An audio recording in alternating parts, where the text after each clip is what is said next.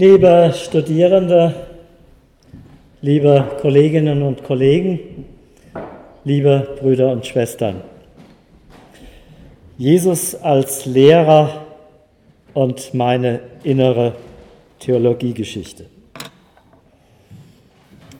Chronologie ist das Rückgrat jeder Geschichtserzählung und deshalb einige Daten zur Einordnung. Ich wurde 1950 in Friedberg in Oberhessen geboren und als ich 1961 in ein Frankfurter Gymnasium kam, da stand Konrad Adenauer noch in Saft und Kraft und regierte die Bundesrepublik mit absoluter Mehrheit. So ändern sich die Zeiten. Das Abitur habe ich 1969 abgelegt, also im Jahr 1 nach der 68er Studentenrevolte. Und im selben Jahr 1969 begann ich auch das Theologiestudium. Das war mir nicht in die Wiege gelegt.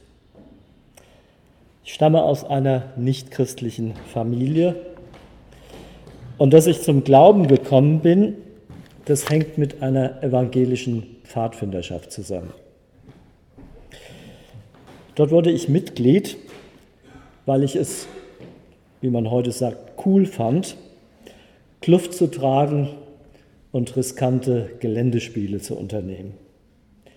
Eines unserer Zeltlager hätten wir übrigens fast im Monbachtal abgehalten.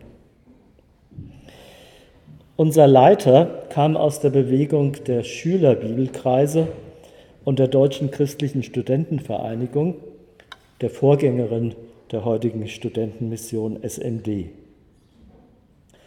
Er hatte Gott versprochen, sein Leben der evangelischen Jugendarbeit zu weihen, wenn er den Russlandfeldzug überleben würde. Und im Gegensatz zu vielen hat Oberstudienrat Otto Fritz sein Gelübde gehalten. Durch ihn habe ich zum ersten Mal das Evangelium so gehört, dass ich mich ihm nicht entziehen konnte. Ich erfuhr eine überraschende Bekehrung. Später hätte es mir gegenüber manchen Mitchristen geholfen, wenn ich mir Tag und Stunde notiert hätte.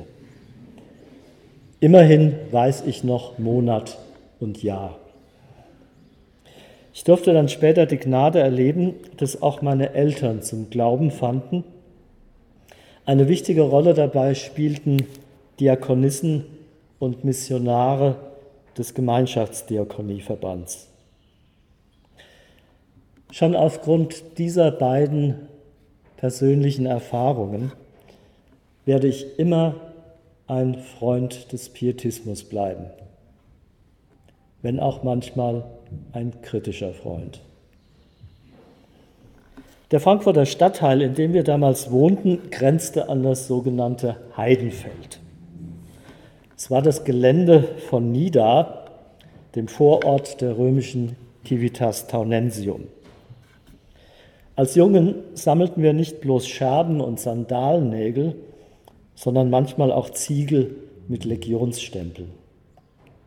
Solche Erlebnisse und Mancherlei Lektüre aus dem Bücherschrank der Eltern weckten mein Interesse.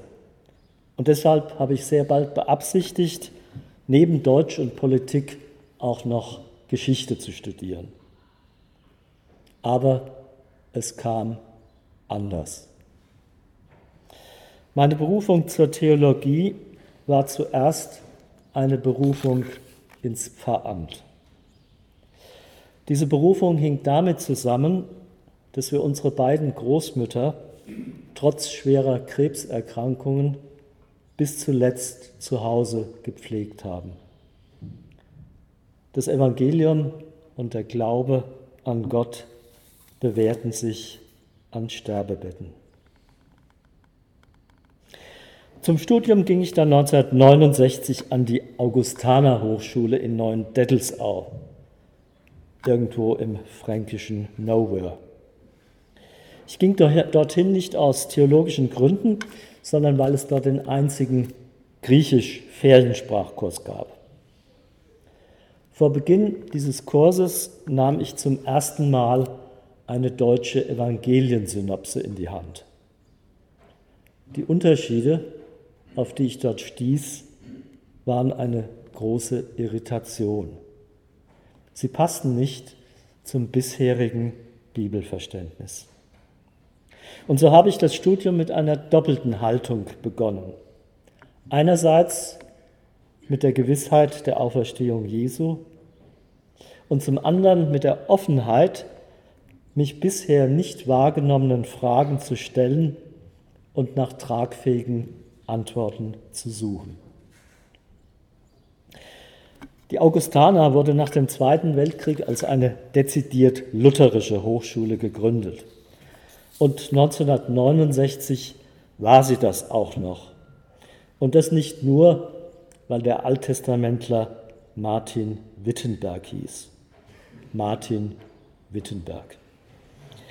Er zeigte mir, dass man die Geschichtlichkeit des Alten Testaments differenziert sehen kann, ohne in historische Skepsis oder einen religionsgeschichtlichen Relativismus zu verfallen. Vor allem aber war Wittenberg ein Vertreter der lutherischen Judenmission. Und er machte mich mit seinem großen Vorbild Franz Delitzsch bekannt. Dieser Alttestamentler aus der sächsischen Erweckungsbewegung des 19. Jahrhunderts war ein genialer Philologe und gleichzeitig ein tiefgründiger heilsgeschichtlicher Theologe. Auch Delitz hat das Alte Testament, etwa das Buch Jesaja, schon durchaus geschichtlich differenziert betrachtet. Und er hat in Leipzig ein Institutum Judaicum für eine faire Erforschung des Judentums begründet.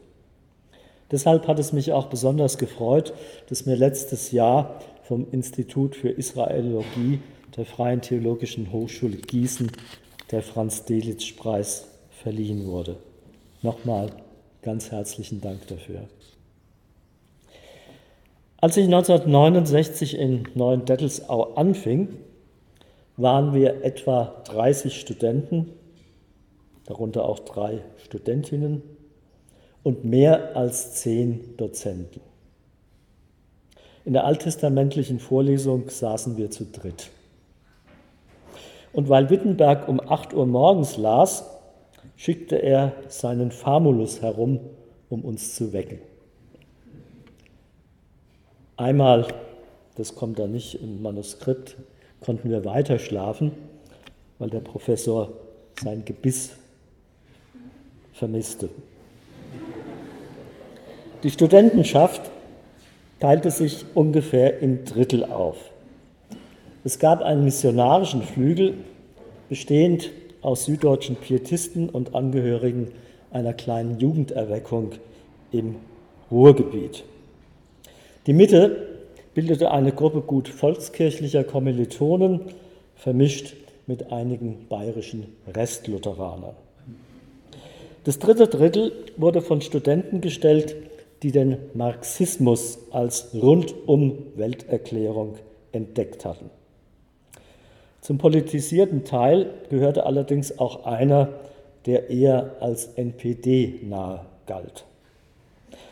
Entsprechend scharf waren die Diskussionen und der Umgang miteinander nicht immer schön.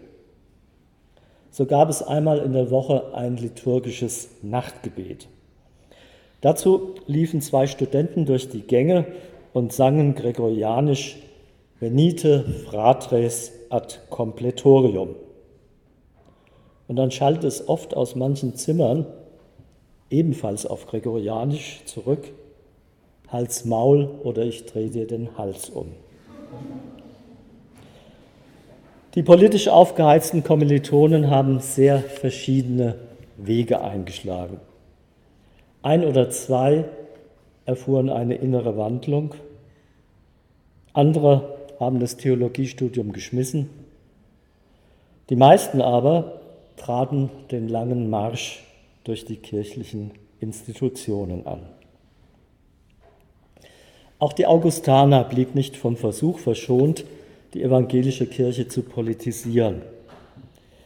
Und später wurde ich einmal selbst fast in diese Auseinandersetzung hineingezogen. Der zweite Lehrer in Neuendettelsau, dem ich viel verdanke, war der Neutestamentler August Strobel. Er verfügte über eine enzyklopädische Gelehrsamkeit und gleichzeitig eine höchst ungeschickte Rhetorik. Und so landete er bei Berufungen immer auf Platz drei. Als Spezialist für chronologische Fragen hat er mich auf eine Spur gesetzt, die für meine Habilitationsschrift Die Frühzeit des Apostels Paulus hilfreich wurde. Strobel deutete auch im persönlichen Gespräch an, dass er hinter dem vierten Evangelium den Zebedaiden Johannes sah.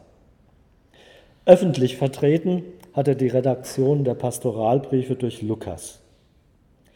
Strobel hat mich als erster für eine lukanische Sonderquelle sensibilisiert, die ich dann bei Adolf Schlatter wiederfand.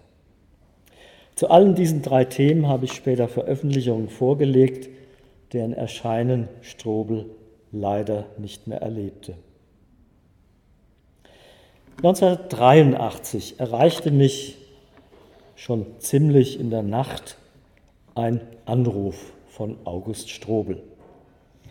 Er war zum Direktor des Deutschen Evangelischen Instituts für Altertumswissenschaft des Heiligen Landes in Jerusalem berufen worden. Das war die gute Nachricht. Die schlechte bestand darin, wer sein aussichtsreichster Nachfolger war. Dieser, so Strobel, müsse unbedingt verhindert werden. Und deshalb solle ich mich umgehend bewerben. Weil ich damals noch nicht habilitiert war, sah ich das als aussichtslos an und so wurde es der andere. Etwas später hat man dann in Neuendettelsau einen der ersten Lehrstühle für feministische Theologie eingerichtet. Eine einzige falsche Berufung kann eine ganze Institution ins Rutschen bringen. Wer Ohren hat zu hören, der höre.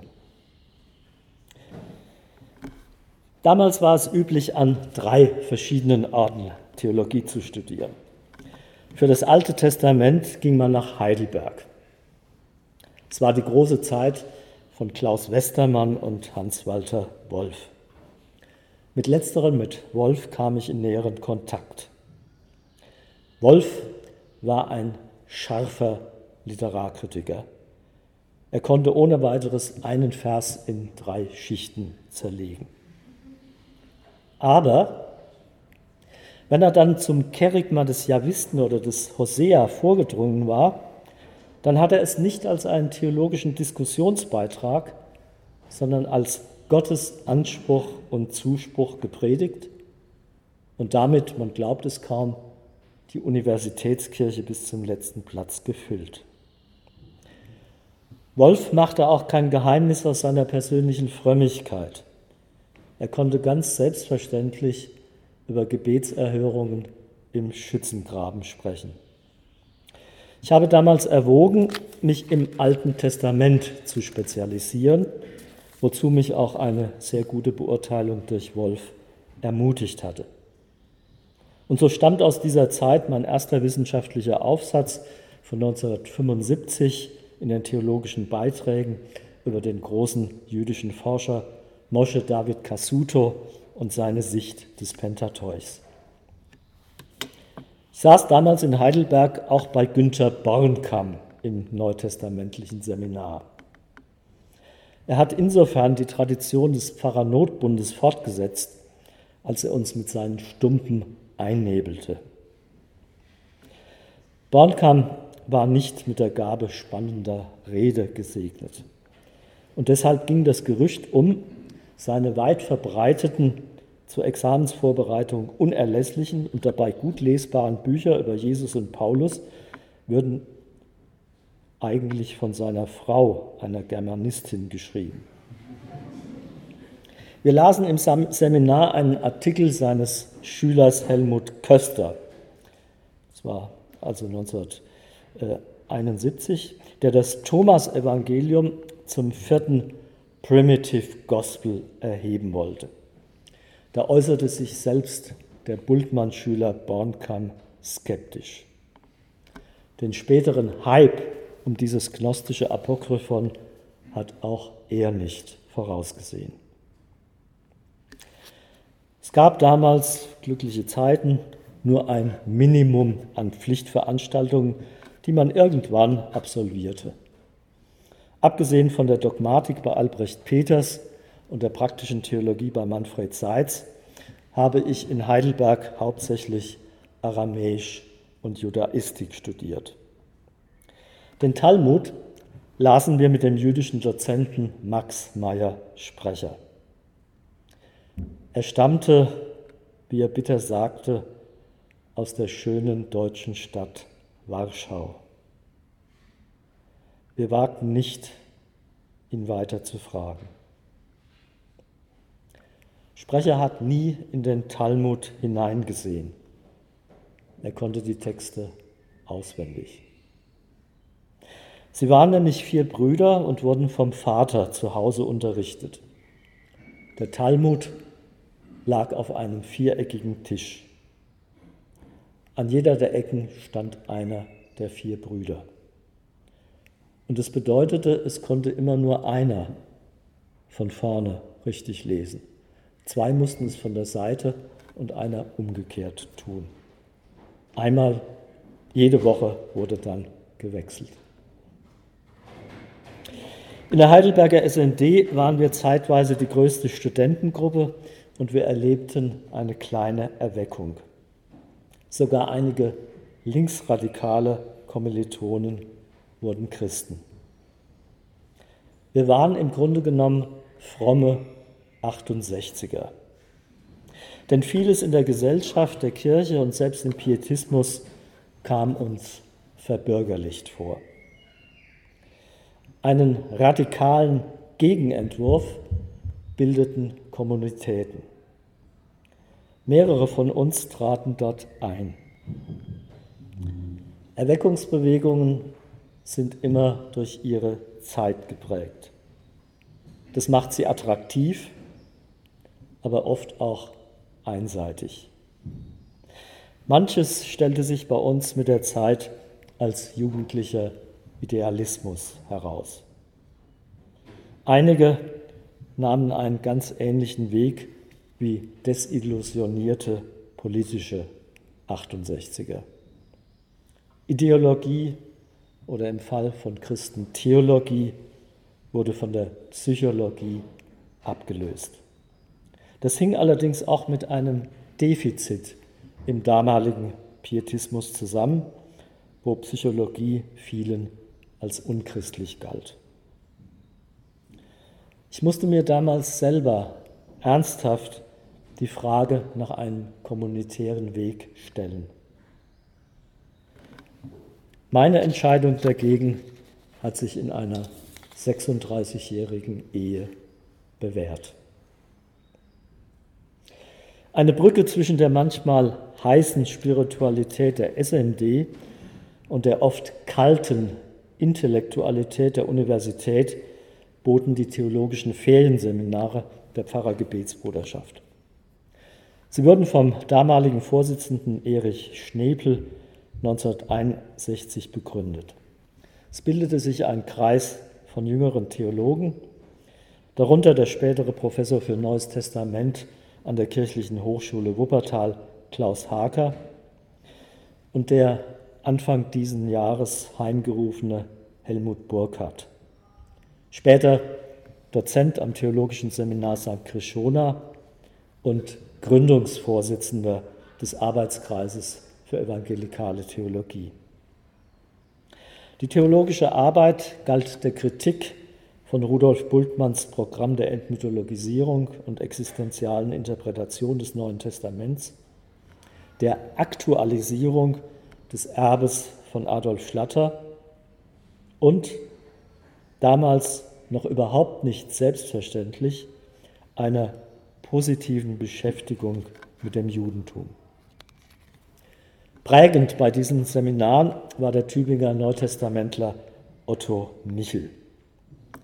Wir hingen an seinen Lippen, auch wenn wir oft nichts verstanden. Noch wichtiger wurden für mich die Abend- und Nachtgespräche mit Helmut Burkhardt.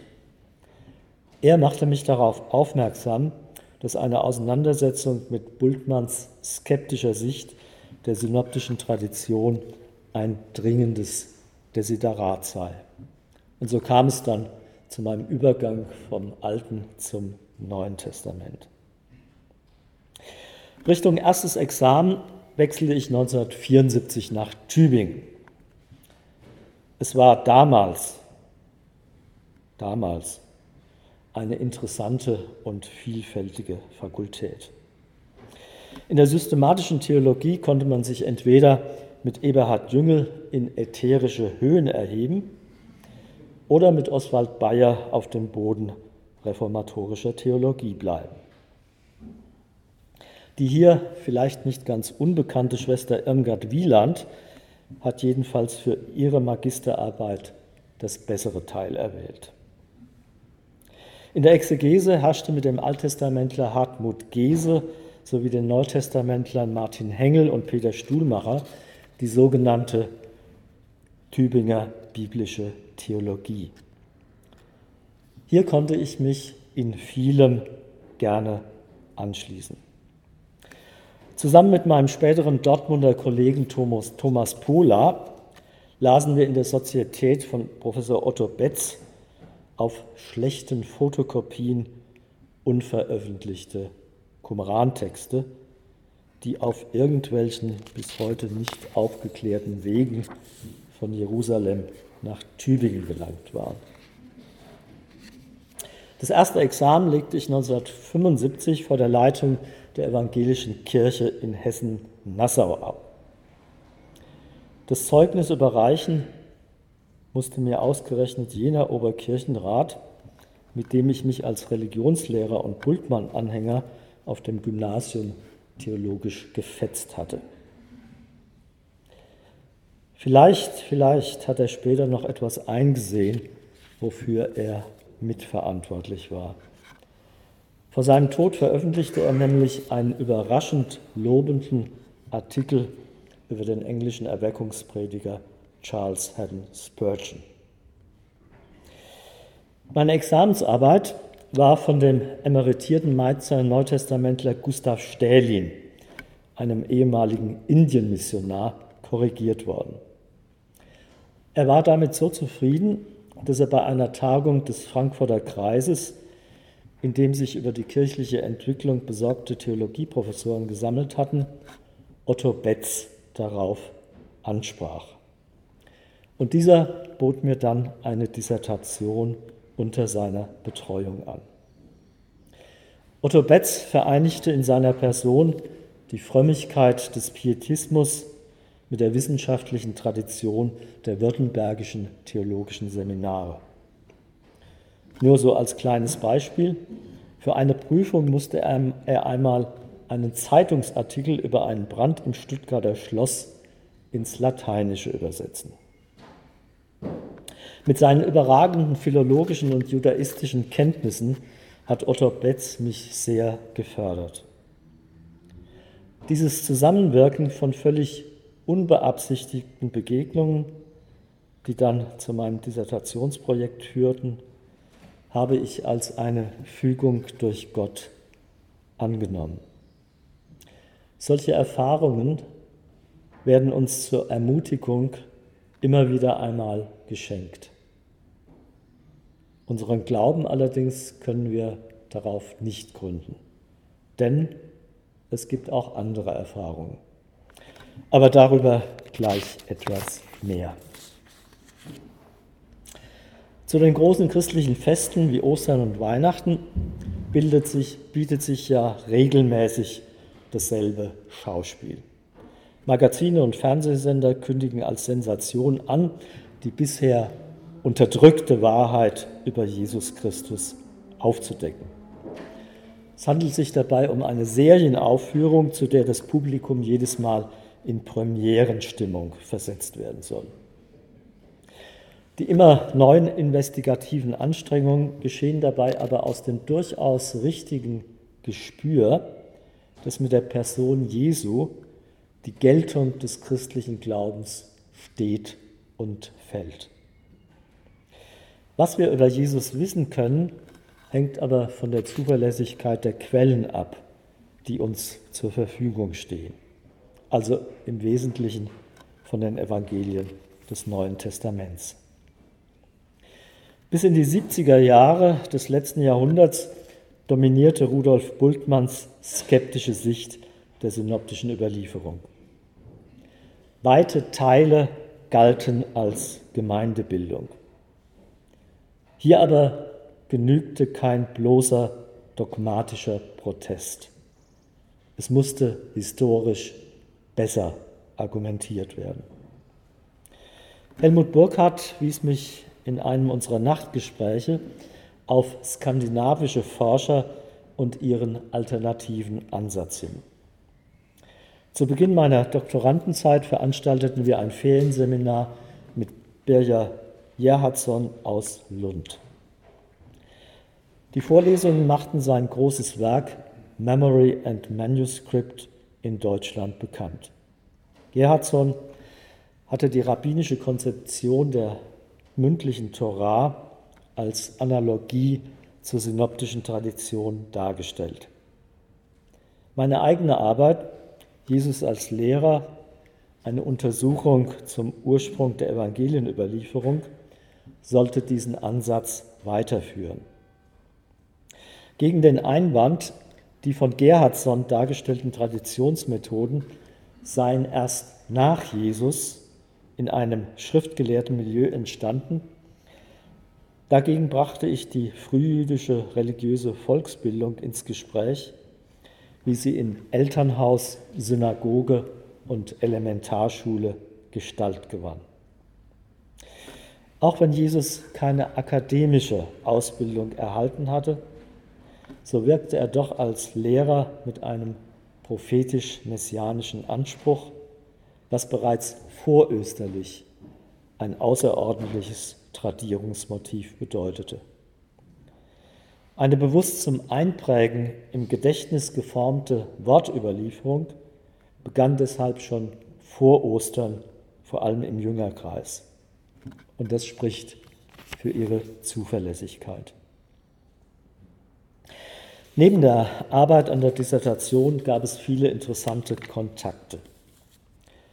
Wegen einer 1977 publizierten Kritik an der Zwei-Quellen-Hypothese wurde ich 1979 vom amerikanischen Neutestamentler William Farmer zu einer Synoptikerkonferenz nach Cambridge eingeladen. Farmer versuchte damals mit geradezu generalstabsmäßiger Planung die neue Griesbach-Hypothese bzw. Two-Gospel-Hypothesis als Mehrheitsmeinung zu etablieren.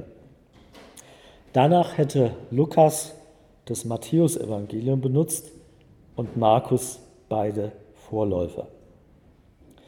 Farmer hat sein Ziel nicht erreicht, aber, das sei ihm zur Gerechtigkeit angerechnet, er hat zur Öffnung der Diskussion beigetragen.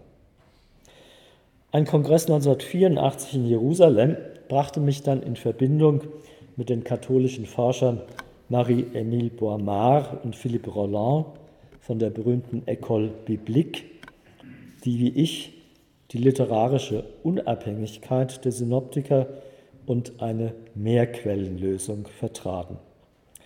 So tut es jetzt mit sehr starken Argumenten, wie ich meine, auch der amerikanische Neutestamentler Delbert Burkett. Sein Buch ist im Verlag Mohr Siebeck herausgegeben worden. Es muss also stimmen. Meine eigene Position, geprägte mündliche Überlieferung und frühe schriftliche Gedächtnisstützen, wurde neben der zwei Quellen, der Griesbach und der Ferrer-Hypothese, in ein sehr weit verbreitetes amerikanisches Textbook aufgenommen. Deutschland ist wie üblich etwas hinterher. Ich kam damals auch in Kontakt mit dem Jesuiten Fritz Leo Lenzendeis, Professor am Päpstlichen Bibelinstitut. Er lud mich 1980 nach Rom ein. Eindrucksvoll waren der Besuch des Petrusgrabes und eine Wanderung auf der Via Appia auf den Spuren des Paulus. Ich erlebte im Zentrum dieser Weltkirche allerdings auch, wie gespalten sie schon unter Papst Johannes Paul II. war. Ein evangelischer Konvertit versuchte bei Premium-Rotwein mich zur Konversion zu überreden. Alle, die sich etwas mit italienischem Wein auskennen, es war die Marke Est, Est, Est. Einige sagen A. Also das war ganz schön gefährlich mit der Konversion.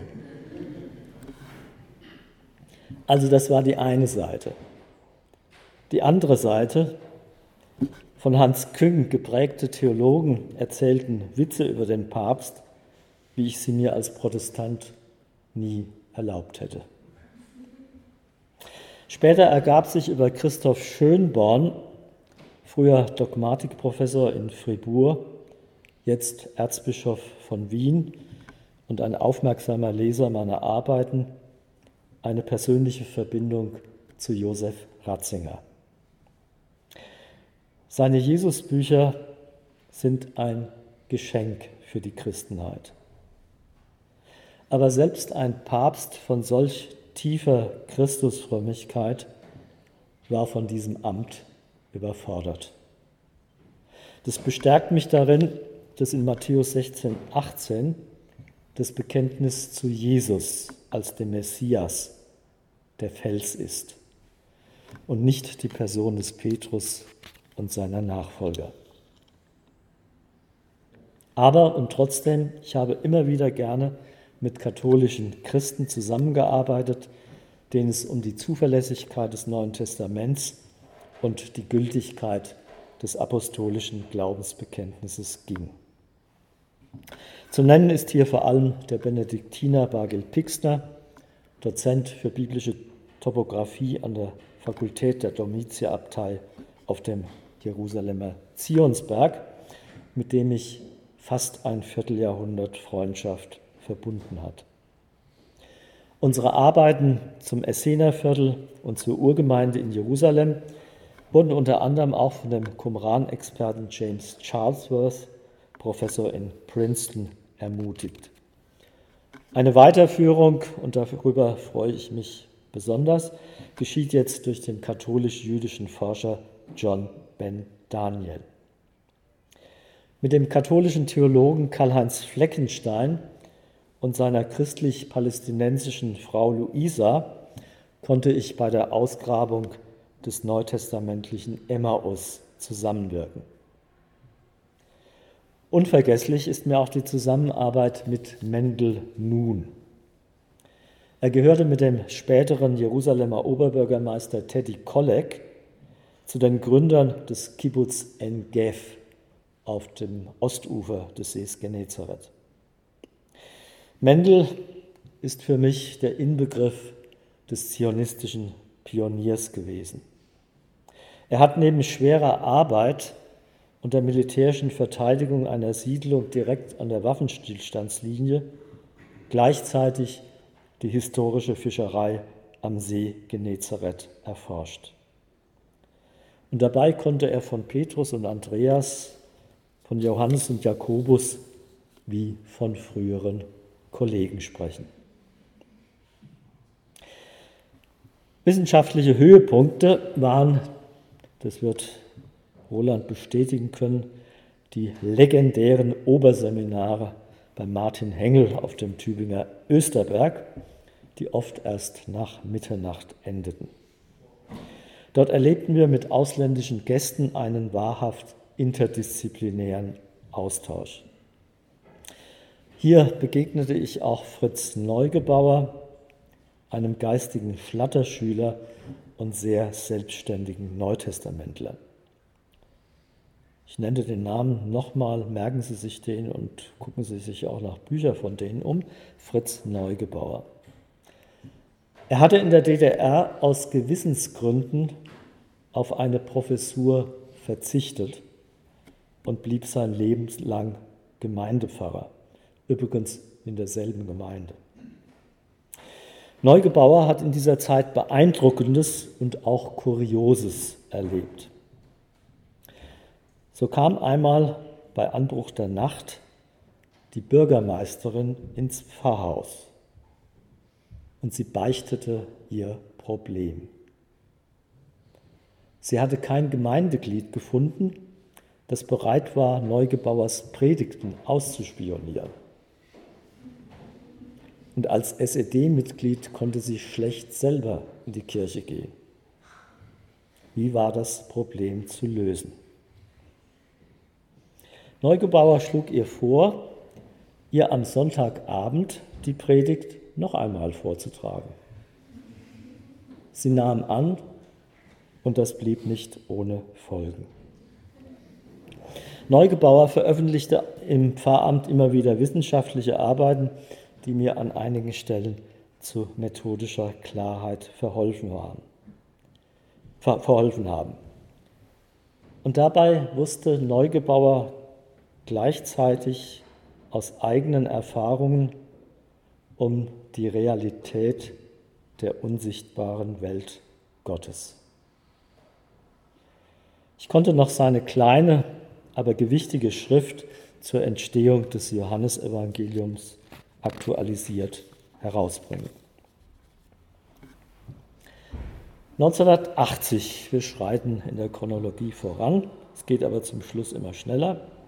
1980 wurde ich über Martin Hengel für eine Assistentenstelle beim neu nach Tübingen berufenen Ottfried Hofius angefragt. Es wäre wohl eine schwierige Verbindung geworden. So einig wir uns bis heute in einer hohen Christologie sind, bei der theologischen Bedeutung von Geschichte bin ich doch mehr Schüler von Joachim Jeremias als dessen ehemaliger Assistent. Jeremias hatte als 26-Jähriger eine Untersuchung über Golgatha publiziert, die in den wesentlichen Teilen immer noch Bestand hat. Auch diese Schrift hat mich für frühchristliche Archäologie interessiert.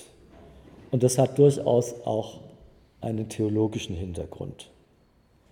Konkrete Orte weisen uns darauf hin, dass sich Gottes Heilsgeschichte nicht im Irgendwo und damit im Nirgendwo vollzogen hat.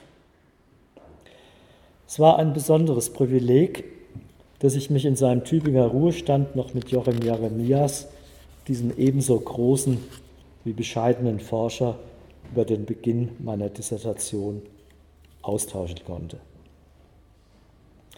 Die Absage der Assistentenstelle wurde mir leicht gemacht, weil ich nämlich gleichzeitig die Zusage hatte, als Vikar in den württembergischen Pfarrdienst aufgenommen zu werden.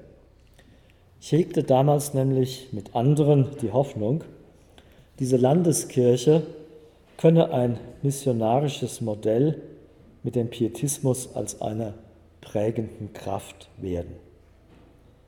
Und zwischen 1970 und 2000 ist auch einiges gelungen.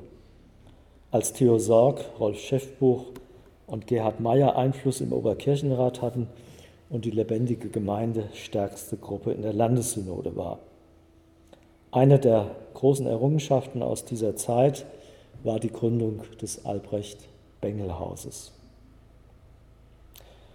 2022 steht allerdings die Württembergische Kirche an vielen Stellen da, wo die hessisch-nassauische Kirche stand, als ich sie 1980 verließ. Das Vikariat in der vom Pietismus geprägten Kirchengemeinde Dusslingen bei Tübingen mit ihren überaus vielen engagierten Mitarbeiterinnen und Mitarbeitern brachte fast nur gute Erfahrungen. Als Vikar auf Dienstaushilfe was es heute nicht mehr gibt, hatte ich einen eigenen Seelsorgebezirk und arbeitete so schon faktisch als Pfarrer. Beziehungen zu Gemeindegliedern bestehen bis heute. 1982 erreichte mich dann völlig überraschend die Anfrage von Professor Peter Stuhlmacher, seine zweite Assistentenstelle zu übernehmen, mit der Möglichkeit einer Habilitation. Das hat Stuhlmacher nicht nur Freunde gemacht. Aber er dachte im besten Sinne kirchlich. Er wollte einem jungen Theologen aus dem Umkreis des Pietismus eine Chance geben, sich in die wissenschaftliche Diskussion einzubringen. 1982 durfte ich ein Symposium, das Evangelium und die Evangelien, mit vorbereiten. Neben Tübinger Exegeten referierte nicht nur Berger Gerhardsson und der später so überaus berühmte Jimmy Dunn, sondern auch Evangelikale wie Howard Marshall und Earl Ellis, mit denen mich seitdem eine langjährige Freundschaft verbunden hat. Durch dieses Symposion setzte Stuhlmacher ein starkes Zeichen, dass auch eine nicht skeptische Sicht der Evangelienüberlieferung wissenschaftlich diskursfähig ist. Eine reife Frucht von Stuhlmachers exegetischer Neubesinnung ist die große zweibändige biblische Theologie des Neuen Testaments. Besondere gemeinsame Erlebnisse waren drei exegetisch-archäologische Studienkurse für württembergische Pfarrer in Israel. Es bleibt unvergesslich, wie wir am tiefsten Punkt der Grabeskirche gegenüber dem Golgatha-Felsen Paul Gerhards Choral O Haupt voll Blut und Wunden anstünden. Zum Schrecken mancher Pfarrer wurden bei diesen Kursen auch messianische Juden besucht. Zu meinen Aufgaben als Assistent gehörten neutestamentliche Proseminare. Ich begegne immer wieder Pfarrern, die dadurch ein positives Verhältnis zu theologisch verantworteter wissenschaftlicher Exegese gewonnen haben. Im Proseminar saßen übrigens auch Jörg Frei, Hanna Stettler und Johannes Luitle. Aber die wären sicher auch ohne mein Proseminar etwas geworden. Die Württembergische Kirche stellte damals der Fakultät zwei Pfarrstellen zur Verfügung. Auf einer wurde Hans-Joachim Eckstein Dozent für Neues Testament, auf der zweiten ich. Mit anderen Freunden, die auf eine Habilitation hofften, bildeten wir einen Gomaringer Kreis. Aber außer für mich sollte es anders kommen. So wagte es mein früh heimgerufener Freund Karl-Heinz Michel, den neuprotestantischen Kirchenvater Kant zu kritisieren. Entgegen zwei Fachgutachten hat Professor Eilert Herms in Mainz die Promotion verhindert. Auch durch Herms begann eine Schleiermacher-Renaissance, wie man sie nach Karl Barth eigentlich nicht für möglich gehalten hätte. Mein ursprüngliches Habilitationsthema war Jesus-Überlieferung bei Paulus. Spätes Zeugnis davon ist ein 1997 erschienener Aufsatz in der Stuhlmacher Festschrift, dem sogar Ulrich Lutz zugestimmt hat. Aber es kam zu einer Änderung Damals ging nämlich in der Fakultät nichts gegen Martin Hengel und Eberhard Jüngel. Sie ahnen, wo das Problem hätte liegen können. Eberhard Jüngel glaubte nämlich, er habe das letzte Wort zum Verhältnis von Jesus und Paulus gesprochen. Und deshalb war es weise, dass man mir zu einer Themenänderung geraten hat. Und so entstand die Frühzeit des Apostels Paulus, Studien zur Chronologie, Missionsstrategie und Theologie. Von diesen drei Unterbegriffen war Chronologie und Missionsstrategie äh, auch gegenüber Jüngel ungefährlich. Allerdings wurde es auch so schwierig. Ich musste nach dem Habilitationsvortrag draußen vor der Tür eine gefühlte Ewigkeit warten, bis die gute Nachricht kam. In Basel wollten dann pietistische Kreise eine Stiftungsprofessur, die es dort gab, reaktivieren. Klaus Bockmühl, Professor am Regent College in Vancouver und ein Bahnbrecher evangelikaler Theologie, musste krankheitshalber absagen. An seiner Stelle sollte ich mich bewerben. Aber ich ging in eine Falle. Ein Kollege fragte mich nach Schlatters unglücklicher Schrift von 1935, wird der Jude über uns siegen.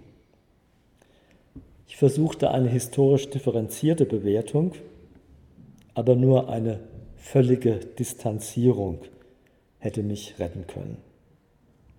Mit knappster Mehrheit wurde ich 1993 abgelehnt.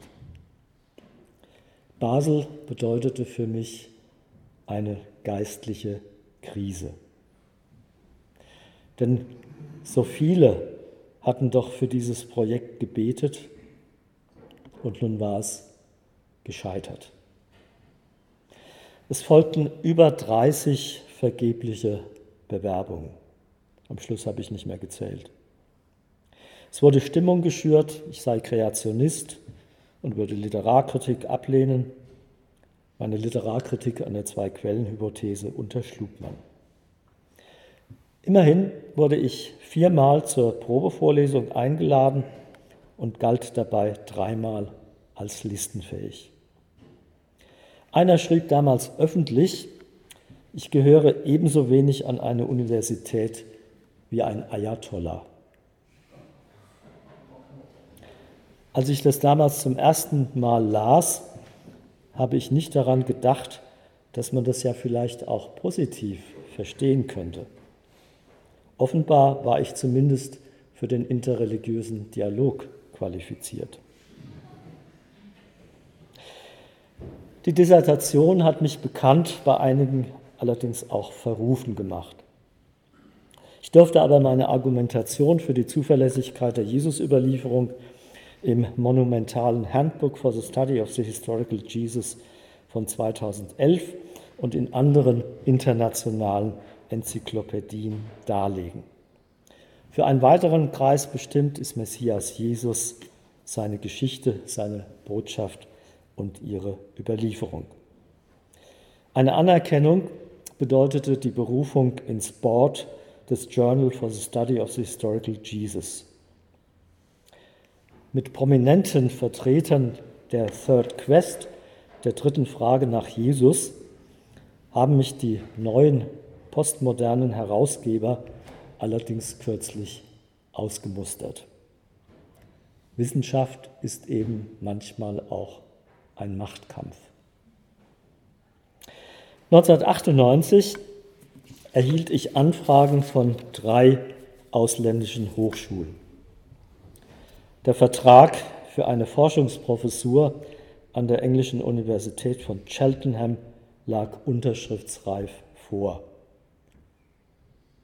Wie nur in England damals noch möglich, handschriftlich ausgefertigt von der Rektorin. Gerade da erreichte mich dann völlig überraschend der Ruf nach Dortmund. Aus geistlicher Verantwortung gegenüber der deutschen Situation und den Geschwistern der Pfarrer Gebetsbruderschaft, die mich über ein Jahr in Tübingen finanziert hatten, sagte ich zu. Dortmund war auch dadurch eine gute Zeit, dass meine Assistenten Clemens Hägele und Emanuel Rehfeld aus Mitarbeitern zu Freunden wurden. Im Rückblick kann ich über diesen Weg sagen, Dei providentia confusione hominum. Oder anders ausgedrückt, einige Menschen trachteten danach, es böse zu machen, Gott aber gut zu machen. Denn wie an keiner theologischen Fakultät hatte ich an der Philosophischen Fakultät Dortmund die Freiheit, Doktorandinnen und Doktoranden anzunehmen. Ich konnte solchen mit komplizierter Bildungsbiografie eine Chance geben und Tabuthemen wie Christenverfolgung oder messianische Juden betreuen. Bisher haben 13 zum Teil mit höchsten Prädikaten abgeschlossen und einige sind inzwischen selbst Professoren. Außerdem konnte ich allen vier freien theologischen Hochschulen mit Gutachten helfen. Jeder von uns ist nur ein Glied zwischen den Vätern und Müttern und der nächsten Generation. Ich habe einige genannt, denen ich viel verdanke. Besonders möchte ich noch einmal Helmut Burkhardt hervorheben. Auf dem Lausanner Weltevangelisationskongress von 1974 wurde er durch den großen anglikanischen Theologen John Stott inspiriert, den Arbeitskreis für evangelikale Theologie zu gründen. Und auch sonst hat Helmut Burkhardt eine wissenschaftliche evangelikale Theologie in Deutschland gefördert. Und dabei war er ein Vorbild an christlicher Demut und Dienstbereitschaft. Jetzt übergebe ich die von ihm begründete Doktorandenarbeit des AFET überzeugt und gerne an meinen Freund Roland Deines. Vor ein paar Wochen ist die überarbeitete vierte Auflage von Jesus als Lehrer zum Verlag gegangen. Eine zweite, etwas erweiterte Auflage von Messias Jesus soll noch vor Weihnachten herauskommen. Im Augenblick arbeite ich an einem Lukas-Kommentar für die historisch-theologische Auslegung. Gerne würde ich auch noch zwei Aufsatzbände zum lukanischen Doppelwerk veröffentlichen, aber dafür müsste Gott weiter Zeit und Kraft schenken. Ich blicke auf über 50 Jahre als Christ zurück. Die 60er des vergangenen Jahrhunderts waren eher Jahre des Abbruchs. Die 70er und 80er eher Jahre des Aufbruchs. Die 90er und Nuller Jahre eine Zwischenzeit. Das letzte Jahrzehnt ist in meiner Wahrnehmung durch Krisen gekennzeichnet nicht nur in den Landeskirchen, sondern auch innerhalb des missionarischen Spektrums. In Zeiten des Aufbruchs übersieht man leicht Gefahren, die auch noch da sind. In Zeiten des Abbruchs übersieht man leicht Chancen, die auch noch da sind. Die Gründung freier theologischer Hochschulen und da besonders der IHS Liebenzell ist inmitten von Krisen eine geistliche Investition in die Zukunft. Vielen Dank für Ihr langes Zuhören.